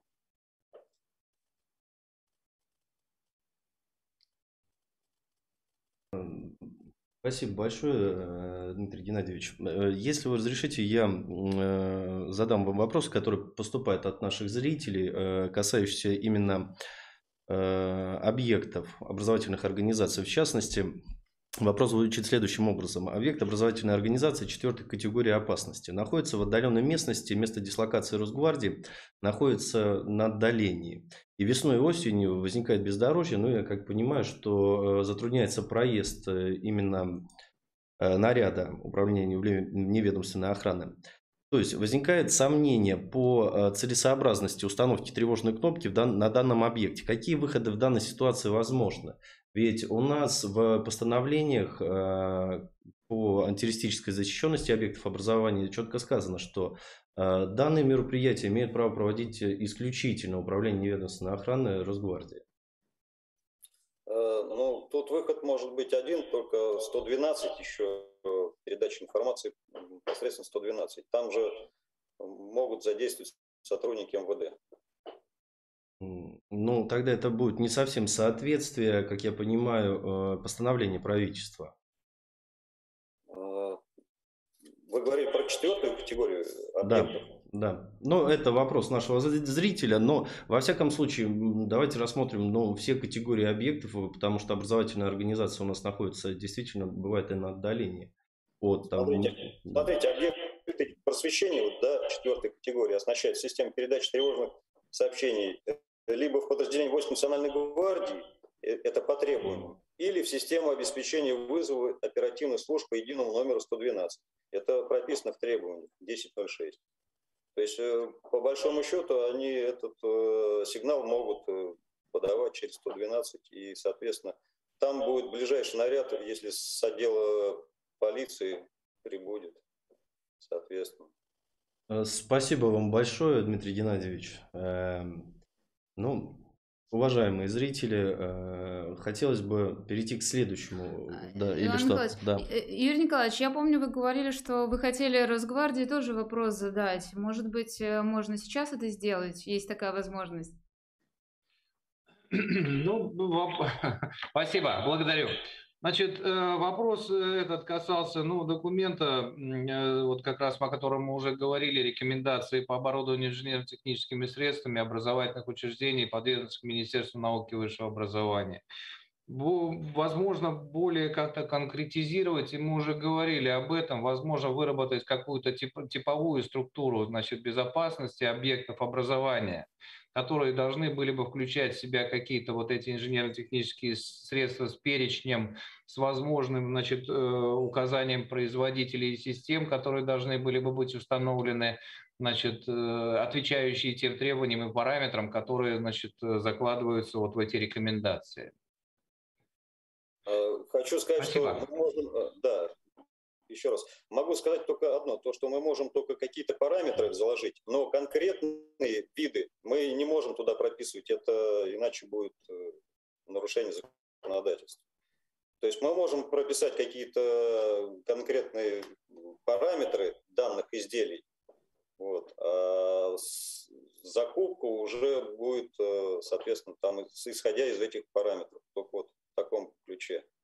Ну и, соответственно, хотелось бы, что если бы будут э, какие-то э, разработаны новые требования, э, чтобы у них как бы было по соответствии по 272 постановлению. Если вы посмотрите, там есть уже в этих требованиях э, соответствующие требования технические. То есть вот по аналогии этого, если было бы разработано 10.06, то я думаю, там многие вопросы бы тогда бы отпали.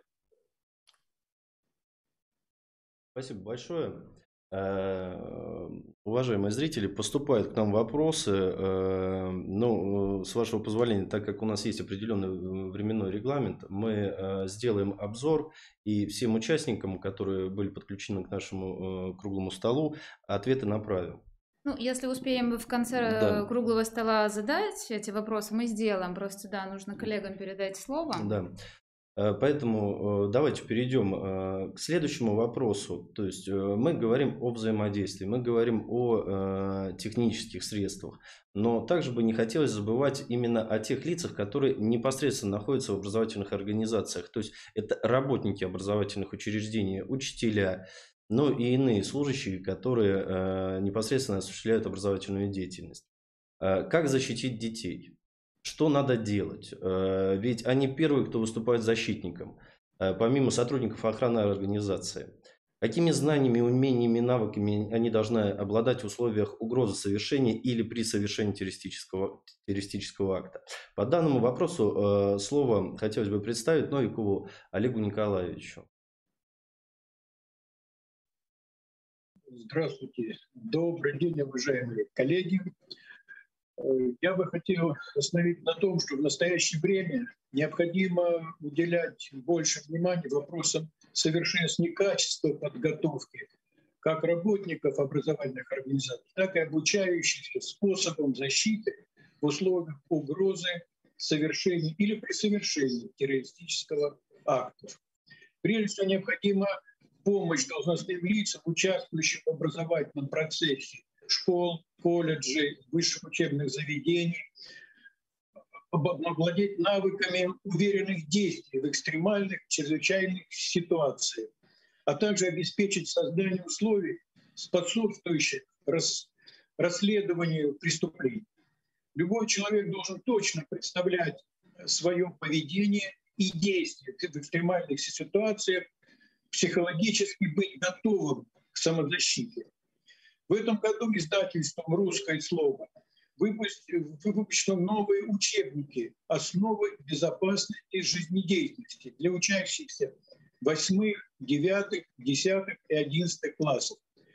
Учебники разработаны совместно с ФГБУ, Всероссийский научно-исследовательский институт по проблемам гражданской обороны и защиты от чрезвычайных ситуаций МЧС России. В соответствии с требованиями федерального государственного образовательного стандарта основного общего образования и примерной основной образовательной программы основного общего образования. В учебниках 9 класса он выглядит вот так вот. Это учебник этого года выпущен. Учебник 10 класса, вот его вид. И учебник 11 класса, вот в таком видео. В эти э, в учебниках включен раздел, посвященный основам противодействия экстремизму и терроризму, где в общих чертах рассматриваются вопросы террористических актов. Однако в них отсутствуют необходимые рекомендации по способам защиты и действий в условиях угрозы совершения или при совершении террористического акта.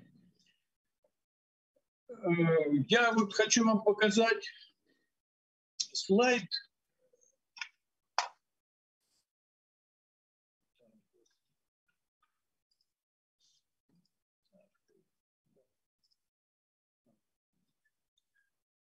В образовательных организациях, на наш э, взгляд, должны быть разработаны э, целый комплект э, документов. Почему вот свежий пример такой? В этом году весной мне э, пришлось э, пообщаться с двумя класс, классными руководителями двух московских школ. И в ходе беседы я спросила, что у вас есть, э, вот зашел разговор как раз по террористическим актам.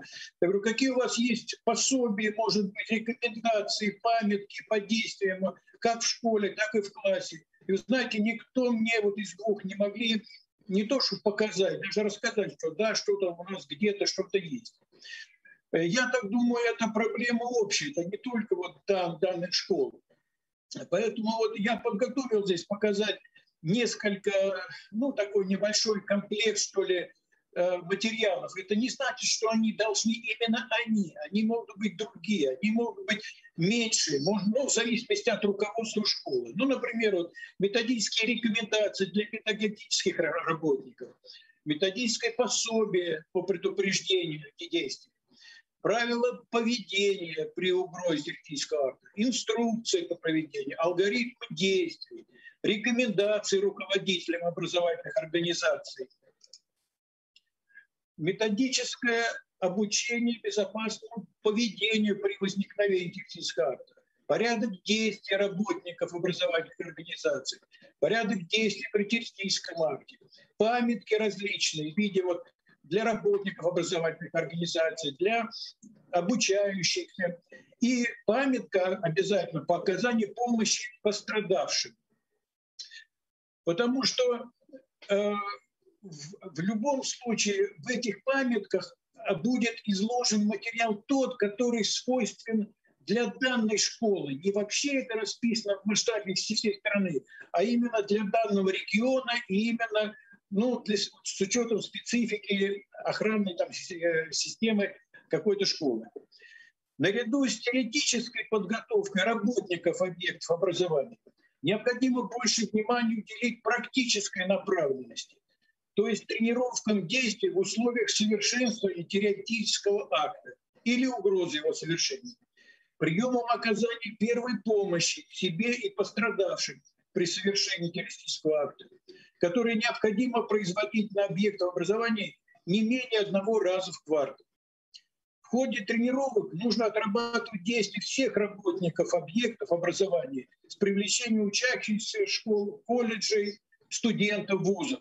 Ну, например, вот если взять класс, э, преподаватель, учитель должен показать, если э, решить такое, что заблокировать в классе, чтобы дети не разбегались по школам, значит, как закрыть дверь?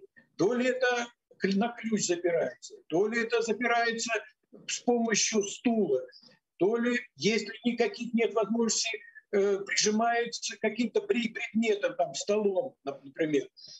Вот. То ли при раздаче хлопка на улице э, дети кидаются всегда к окнам, смотрят, а что же там такое произошло, мне интересно. А как действует руководитель, как должен учитель, преподаватель должен объяснить, и, ну, показать или разъяснить ученикам, как действовать в той или иной ситуации. Э, для образовательных организаций необходимо разработать типовой сценарий проведения тренировок по действиям работников и учащихся школ, колледжей и вузов. При получении угроз и при проведении, э, как при угрозе теракта, так и при проведении. Вот эти вот типовые сценарии помогут разработать действительно тот э, тот сценарий для данной школы, который наиболее приемлем. Проведение таких тренировок будет способствовать выработке необходимых навыков действия обучаемых в экстремальных ситуациях, позволит оценить уровень подготовленности охранной системы образовательной организации и максимально минимизировать морально-психологические последствия террористических актов. Спасибо. Спасибо большое, Олег Николаевич. Как вот я понимаю то, что э, те вопросы, которые вы затрагиваете, они касаются непосредственно э, приобретения зна знаний, умений и навыков действительно э, не только педагогических работников, но в том числе всех участников образовательного процесса. То есть, э, как говорят, что повторение это да, э, мы отрабатываем свои навыки и понимаем, что в случае возникновения какой-то угрозы, как действовать в той или иной ситуации. Э, э, но также хотелось бы продолжить, э, наверное, все-таки больше тему, затрагиваемую вами. То есть, как действовать, вы рассказали. Вы рассказали, что какие знания должны приобретать именно работники образовательной организации, ну и, наверное, все участники образовательного процесса. Также бы хотелось затронуть тему системы экстренного оповещения работников, обучающихся и иных лиц находящихся на объекте. Ведь все-таки, когда, вспомним старую поговорку, предупрежден, значит вооружен, в том плане, чтобы э, те знания, которые уже есть, они были применены э, своевременно, потому что время идет там не на минуты, там идет на секунды. Поэтому э, по данному вопросу а именно по взаимодействию различных технических средств в области безопасности, а также по порядку их применения, хотелось бы слово предоставить э, Леоновой э, Елене Михайловне. Вы знаете, извините, пожалуйста, она сейчас вынуждена была что-то срочное там вызвали. Можно через минуту, через следующего выступающего. А, да, хорошо, давайте мы тогда перенесем а, данные вопросы и а, рассмотрим такие, скажем так, правонарушения, которые бывают на объекте, ведь не только возникает безопасность извне, она может возникнуть и внутри. Мы ведем речь о возможности использования систем оповещения и управления эвакуацией людей при пожаре, в том числе для антитеррористической защищенности объектов образования. А, слово предоставляется э, Матюшину Александру Васильевичу. Добрый день, уважаемые коллеги. В соответствии с федеральным законом 123 по требованиям к пожарной безопасности, здания и сооружения в нашей стране подлежат оснащению системы оповещения и управления эвакуацией людей. Перечень этих зданий и, сооружений, которые подлежат защите СОИ, он изложен в своде правил, который называется «Система оповещения и управления эвакуацией людей и требования пожарной безопасности». Значит, в соответствии с этими нормами э, система оповещения бывает пяти типов. Первый и второй тип – это наиболее простые системы оповещения, и в них используется для оповещения людей о пожаре просто э, тонированный сигнал – звонок, свисток, гудок и так далее. Поскольку используются только такие средства оповещения, включить человека в эту систему для того, чтобы сообщить о каком-то происшествии и попытаться управлять действиями обучающихся не представляется возможным. Поэтому, если мы хотим, да, я хотел бы сказать, что этими системами первого, второго типа оснащаются э, дошкольные учреждения с вместимостью меньше 150 человек и этажностью меньше трех этажей, и общеобразовательные э, учреждения образования и высшего образования с численностью до 350 человек и этажностью ниже 3-4 этажей. Поэтому в этих образовательных учреждениях, к сожалению, мы использовать систему оповещения для управления эвакуацией обучающихся не сможем. Если мы хотим, чтобы в том числе и в этих образовательных учреждениях была возможность управлять людьми и включить систему громкоговорителей, мы должны повысить требования норм к оснащению этих зданий системного оповещения. Понятно, что это дополнительные бюджетные затраты, и это вопрос не столько технический с нашей стороны, сколько экономический и политический. Значит, э, системы оповещения третьего, четвертого и пятого типа, они предусматривают установку в зданиях, сооружениях громкоговорителей, которые можно использовать не только для оповещения управления эвакуацией э, людей при пожаре, но и для трансляции различных текстовых сообщений, музыки или же вот в данном случае для э, управления людьми при совершении теракта. Вот есть здесь в основном выступающие до нас затрагивали э, такие террористические акты которые проводятся с использованием либо огнестрельного, либо холодного оружия, но не исключены и такие теракты, когда будет устроен взрыв внутри помещения с последующим пожаром или устроен пожар. И тогда возникает несколько проблем. Ну, если пожар возник по технической причине, не связанной с терактами, то у нас алгоритм действий весь расписан. Есть инструкции по обеспечению пожарной безопасности, которые прописаны, как себя работники должны вести. И есть алгоритм, прописанный работы системы оповещения, в которой прописано в том числе в зависимости от места возникновения пожара, куда должны люди эвакуироваться. Применительно к теракту возникает ряд вопросов. Ну, первое у нас э, управление системой оповещения должно осуществляться только из помещения пожарного поста, диспетчерское или другого помещения вот, э, соответствующего установленным требованиям пожарной безопасности. Эти помещения должны располагаться на первом этаже в непосредственной близости от выхода из здания. То есть как раз там, где находится охрана. И вот представим себе ситуацию. Произошел теракт с возникновением пожара внутри здания. И встает вопрос, первый. Раз пожар, мы должны эвакуировать людей в безопасную зону. Применительно к образовательным учреждениям это эвакуация наружу. Но на входе охранник заблокировал выход и защищает его от террористов. Значит, что делать тогда с людьми? Второй вопрос. Но для того, чтобы управлять процессом эвакуации, этот охранник должен быть в помещении этого поста и задействовать систему, систему громкоговорителей для управления эвакуацией людей. Возникает вопрос, так он должен бороться с террористами или же управлять эвакуацией людей? И достаточно ли там одного охранника на входе, как было сказано, один снаружи защищает, другой забаррикадировался внутри, защищает вход в здание. Возникают такие проблемы. Поэтому для того, чтобы эту систему можно было использовать в условиях борьбы с террористами, должны быть проведены соответствующие корректировки нормативных документов. И если мы хотим задействовать эту систему, то вот эти вопросы должны быть рассмотрены и решены.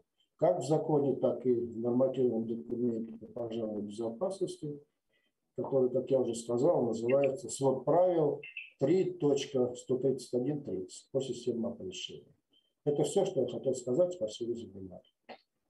Э, спасибо вам большое, Александр Васильевич. Ну, э, давайте мы вернемся э, к вопросам, если вы не против.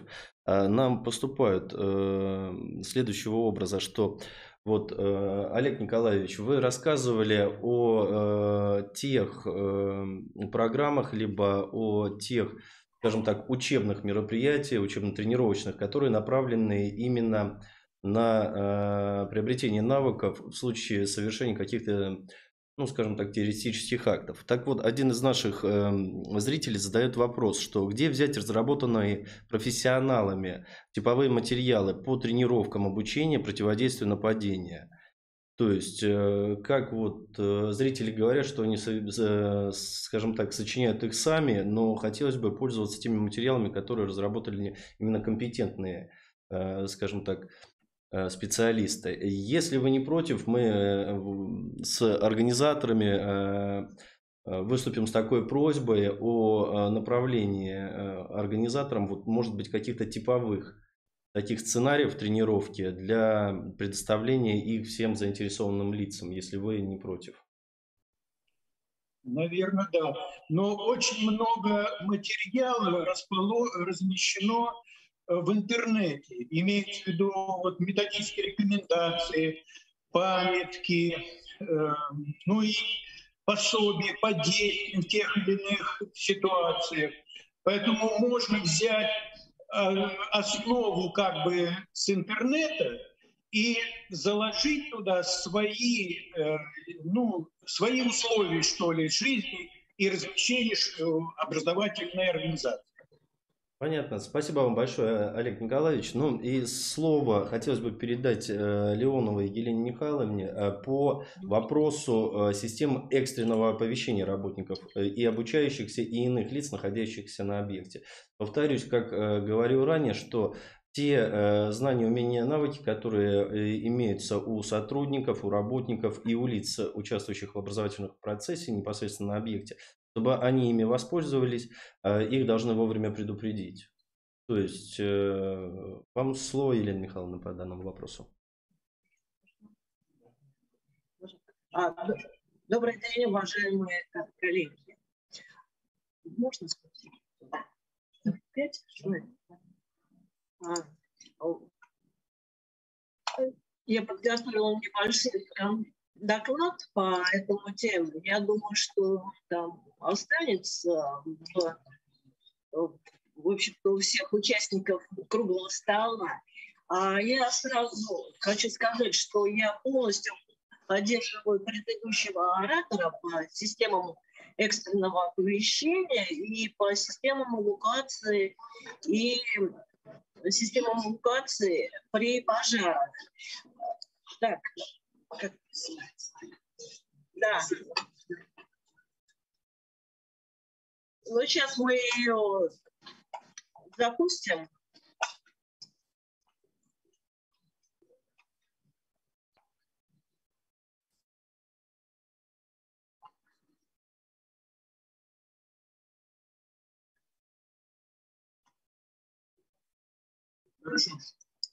Так.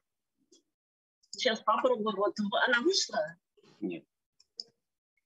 Не верите?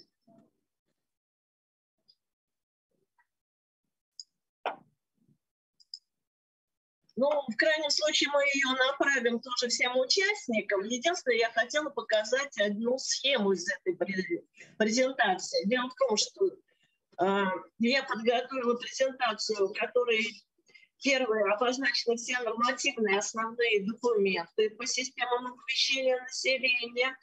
Вторым слайдом там были документы, которые вступили в силу. Да. Идет? Пошла? А, спасибо большое. И первое. Ага. Слайд. Да. А, значит, э, видите, там это основные документы по оповещению населения. Первое, я хочу сказать, что все эти документы, они очень важные, потому что там расписано, кто организует, как ответственный. То есть все эти документы, они действующие. И один из них, вот я как раз обозначила, это вот как раз под номером 6, это свод правил системы оповещения и управления перед эвакуацией о пожаре, то, что говорил предыдущий а, оратор. При этом у нас э, в этом году вышли в силу, вступили в силу новых цел, четыре нормативных документов. Это постановление правительства Российской Федерации от 28 февраля, ой, декабря, пардон, 2020 года номер 2322 о порядке взаимодействия органов исполнительной власти субъектов Российской Федерации, органов местного управления с операторами связи и редакциями средств массовой информации в целях оповещения и Э, населения возникающих опасностях. То есть это при любой опасности операторы связи, они обязаны оповещать население. Это, как, это очень важный такой документ. Второй документ – это новые современные требования к системам оповещения населения. Называется «Новое положение о системах оповещения населения» это постановление по техническому их обслуживанию, методические рекомендации по созданию реконструкции системы оповещения населения и ГОСТ именно конкретно по техническим средствам оповещения. То есть все документы, они обновлены. А, возвращаясь уже к вопросу о комплексных сразу системах оповещения, я хочу сказать, что комплексные системы оповещения, они созданы на территории всей Российской э, Федерации в целях реализации указа президента Российской Федерации от 13 ноября 2012 года номер 152022 о создании в системах оповещения, экстренного оповещения населения об угрозах возникновения опасностей при чрезвычайных ситуациях. То есть комплексные в с этим постановлением, комплексные системы – это элемент системы оповещения населения о чрезвычайных ситуациях, предоставляющий собой комплекс программно-технических систем оповещения и мониторинга опасных природных явлений и техногенных процессов, обеспечивающий доведение сигналов оповещения и экстренной информации до органов управления единой государственной системы предупреждения и ликвидации чрезвычайных ситуаций в автоматическом и, или автоматизированном режиме.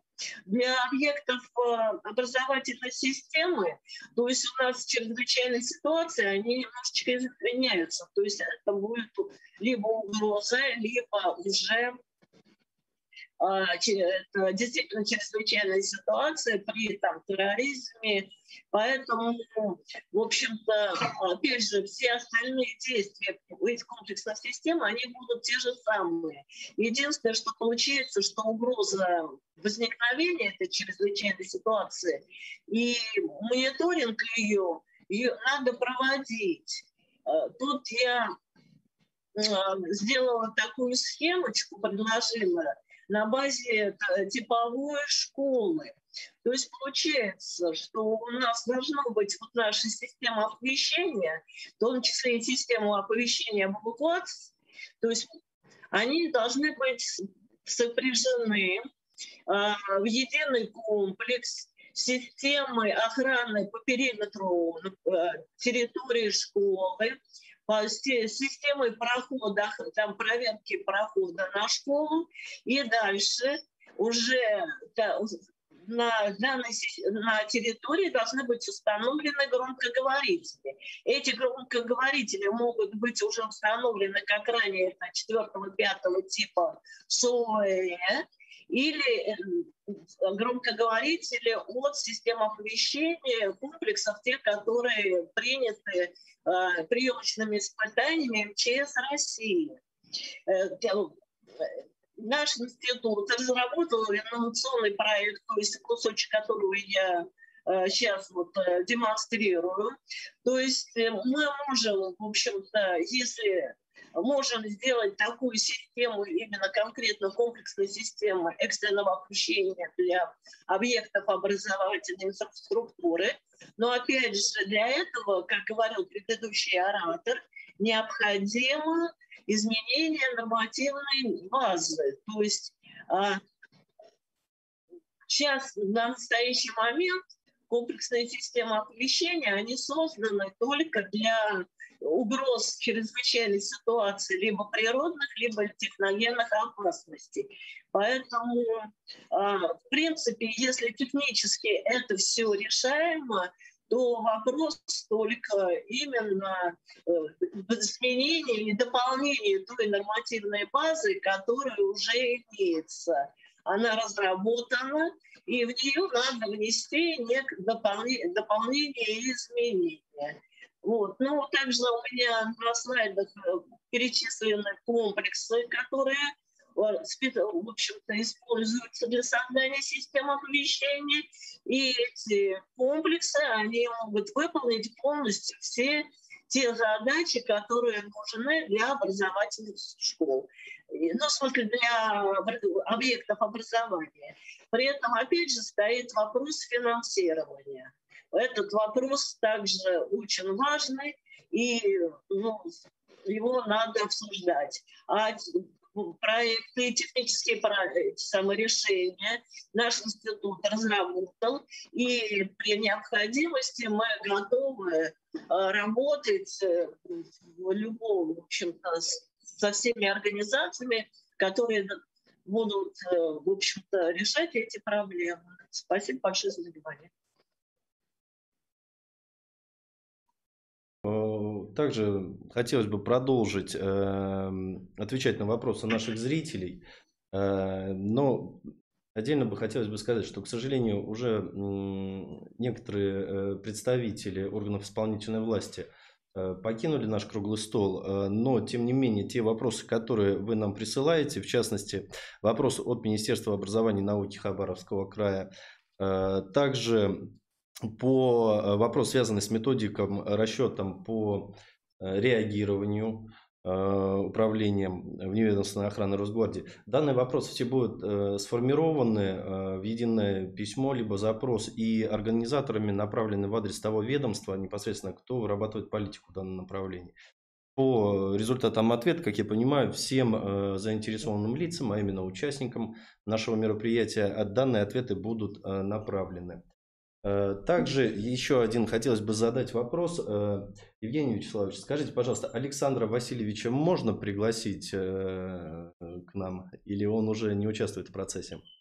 Он, нет, он уже ушел, честно говоря, но если есть какие-то вопросы, я постараюсь на них ответить. Ну, наши зрители задают следующий вопрос.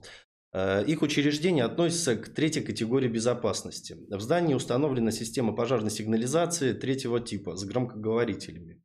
Обслуживающая организация запретила им использовать громкоговорители для использования в качестве экстренного оповещения.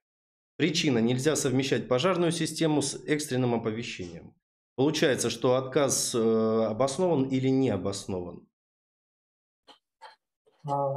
Имеется в виду система экстренного оповещения, это о том, о чем говорила э, представитель э, НИГУ ЧС, это имеется в виду или какая-то другая система? Ну, я как понимаю, ведется речь за систему пожарной сигнализации. В случае возникновения э, пожара, то есть раздается сигнал. Также данные громкоговорители, представители данной образовательной организации хотели использовать в качестве экстренного оповещения в случае иной внештатной ситуации. Та организация, которая им э, обслуживает данные технические средства, говорит, что использовать их нельзя. Ну, вообще у нас э, тех действующих документов, э, которые сейчас используются, э, прописано то, что система оповещения по эвакуации может быть сопряжена, там, положим, с иными радиотракционными э, системами, в том числе системы ГОЧС. Э, может быть, в данном случае у них технические какие-то есть э, нюансы, которые не позволяют каким-то э, образом сопрячь данные системы. Здесь вот а так нормативно запретов никаких нет. Да, Иван Михайлович, видимо, требуется конкретизация вопроса. Коллеги, кто задал этот вопрос, вы можете его конкретизировать, и мы его уже а, аккумулируем для направления коллегам в в ВНИИ ГО ЧС, либо ГО ЧС, может быть, туда и туда. А, у нас подходит, к сожалению, время к окончанию, а, поэтому, Иван Михайлович, Э, ну, э, хотелось сказать всем огромное спасибо, э, всем зрителям, что вы были с нами, всем экспертам, которые помогли нам разобраться в данной проблеме. И я очень надеюсь, то, что по результатам нашего круглого стола будут приняты определенные, возможно, меры правового характера, которые улучшат данную ситуацию, которые нам помогут Э, увеличить именно качество оказания охранных услуг на объектах образования, которые помогут нам увеличить качество безопасности э, на объектах безопас... Э, образования. Ну и как следствие данных действий предотвратят все там, трагические события, которые могут произойти. Поэтому огромное вам спасибо. Да, я также благодарю всех наших участников. Надеемся, что наш сегодняшний круглый стол – это начало серии обсуждений, поэтому предлагаю всем зрителям в форме обратной связи направить те вопросы, темы, которые хотели бы еще затронуть, может быть, ведомства, спикеров, которые хотели бы услышать. Мы со своей стороны, как информационный такой объединитель, соберем все вопросы, и э, нашу миссию мы видим в том, чтобы проблемные вопросы освещать, а, предлагать на обсуждение, направлять запросы, а, получать ответы и ответственным лицам тоже а, направлять. То есть э, таким коммуникатором выступать. Очень надеемся, что это первая ласточка, и в этом а, вопросе мы тоже будем вам помощниками. А, внизу под э, окном эфира у нас есть ссылочка на телеграм-канал. В нем регулярно выходят самые актуальные новости сферы безопасности, не только безопасности образовательных объектов образования, но и других э, стратегических а, сфер экономики Российской Федерации. А, еще раз, да, подтвержу слова Ивана Михайловича, мы все вопросы направим и в обозначенные сроки а, ведомствами, которые отвечают на данные запросы, а, после получения ответа будем их рассылать всем нашим участникам. А, благодарю Ивана Михайловича за то, что согласился выступить нашим э, таким ведущим, э, очень хорошо разбирающимся в этом вопросе, практикующим.